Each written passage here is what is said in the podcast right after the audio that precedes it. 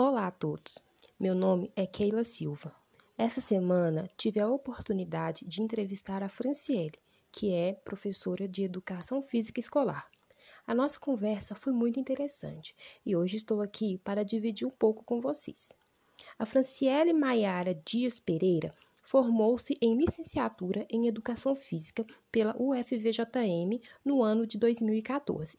Ela leciona desde o ano de sua formatura. Porém, nos anos de 2017 e 2018, se ausentou da área para fazer uma residência em saúde.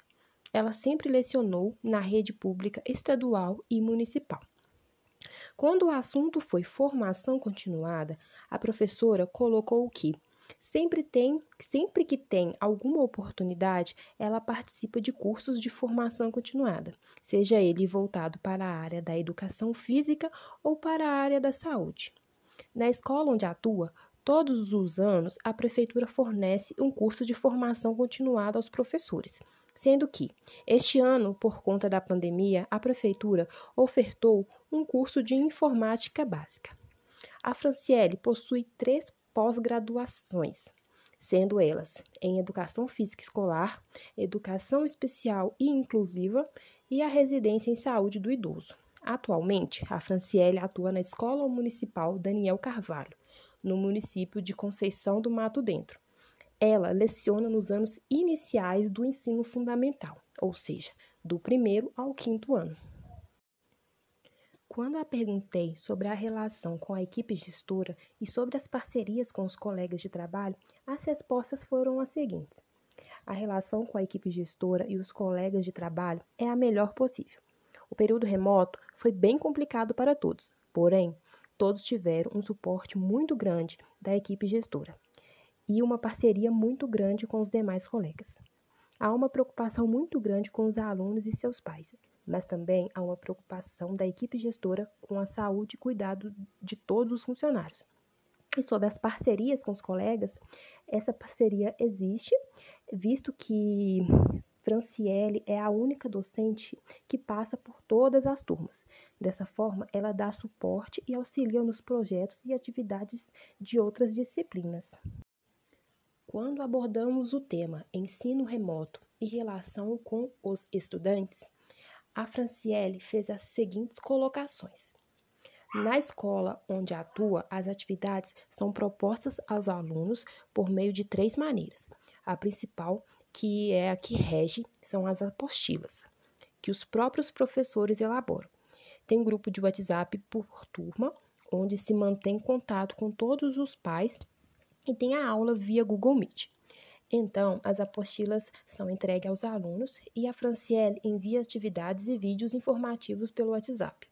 E nas aulas online, a mesma tira dúvidas e passa atividades práticas sobre o conteúdo estudado.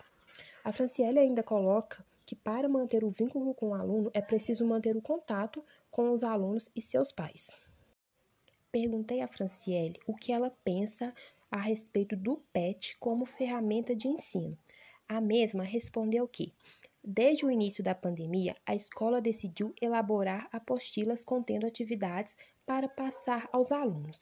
Sendo assim, a escola não segue o PET, seguem o próprio planejamento e a BNCC.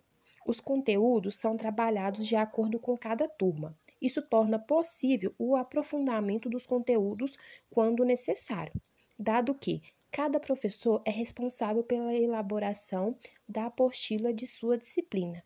Esse formato tem surtido efeito na aprendizagem dos alunos. A professora ainda acrescenta que a apostila é uma boa ferramenta para o ensino não presencial, visto que tem alunos que têm acesso às plataformas, têm internet, pais que têm um grau de escolaridade que consegue dar um suporte. Porém, tem aqueles alunos que não têm condições financeiras favoráveis, vivem em vulnerabilidade e acabam não tendo acesso às plataformas tecnológicas. Então, a apostila é algo que chega a todos. Pode ser que não seja a melhor ferramenta, mas é o que atende a todos. Perguntei a Franciele quais as dificuldades tecnológicas encontradas neste novo modelo. Na visão da mesma, a maior dificuldade tecnológica é a falta de suporte, a falta de incentivo. A mesma não teve dificuldades para lidar com as tecnologias, mas outros professores tiveram essas dificuldades, porque não tinham certa familiaridade com as novas plataformas. Mas onde trabalha, foi fornecido esse ano um curso de informática presencial, o que tem sido muito bom para toda a equipe. Juntamente com esse curso, todos os professores receberam um notebook para trabalho, fornecido pela prefeitura. Perguntei a Franciele quais as dificuldades encontradas pelos estudantes e pelos professores. Em relação às dificuldades encontradas pelos estudantes, a mesma colocou que é a falta de acesso da maioria. Alguns têm a internet, mas não têm um notebook e ficam dependentes do celular, que nem sempre está disponível. Outra questão é a falta de suporte. A ausência do professor por perto realmente faz falta para as crianças, visto que nem todos os pais estavam preparados para o ensino remoto. Em relação às dificuldades do professor, a mesma coloca que pesou bastante, pois todos trabalham em casa e seu telefone pessoal se tornou de trabalho e tem todos os contatos dos pais. Isso gera uma sobrecarga para o professor. Se antes tinha um horário de trabalho, hoje não tem mais. São muitas cobranças. Sobre o ensino híbrido, a Franciele coloca que o mesmo já iniciou, sendo uma semana presencial e outra online. Sobre as perspectivas, ainda há uma certa ansiedade, receio e medo, dado que a mesma ainda não tomou a segunda dose da vacina contra a Covid-19. A prefeitura tem fornecido os EPIs e a escola está bem organizada. A maior perspectiva é conseguir dar suporte às crianças, pois foi notado o quanto fez falta para eles estarem no ambiente escolar, tendo contato com os professores e com os colegas. Perguntei a Franciele como ela avalia o aprendizado e a participação dos estudantes nesse momento de atividades remotas. A mesma pontua que a participação é boa, tanto no online quanto nos grupos de WhatsApp. Quando ela propõe uma atividade prática via WhatsApp, o retorno é muito bom. Muitos alunos participam. Nas atividades da apostila também tem a participação dos alunos. Sobre o aprendizado, ela pontua que é possível observar que alguns alunos têm conseguido absorver bem os conteúdos, já outros não, por vários fatores.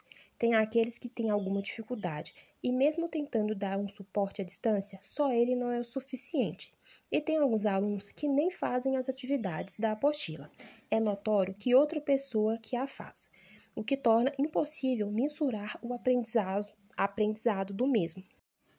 Perguntei à docente de quais formas o isolamento social e o momento atual de pandemia afetou os estudantes. Na visão da mesma, o isolamento afetou e continua afetando os alunos na questão do convívio.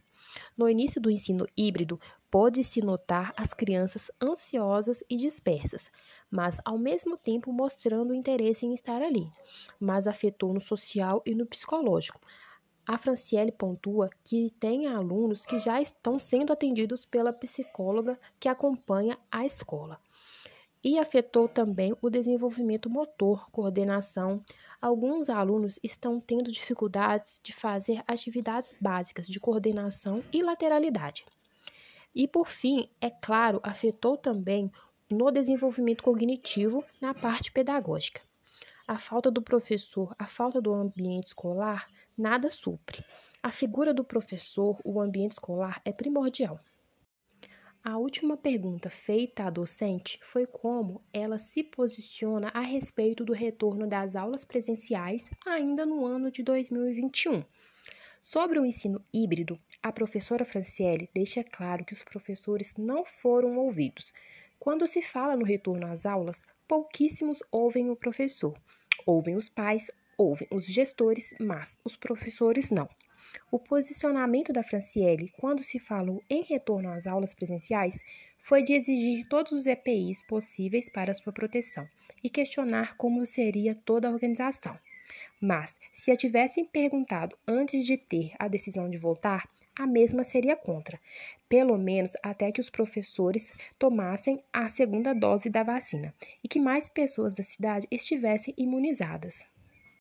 Bom, esse foi um pouco da entrevista realizada com a professora Franciele e nós podemos ver o excelente trabalho realizado pelos professores, pela gestão da escola e pela prefeitura do município. Isso nos leva a pensar em algumas questões, não é mesmo? Mas, enfim, quero agradecer a todos pela atenção e até a próxima.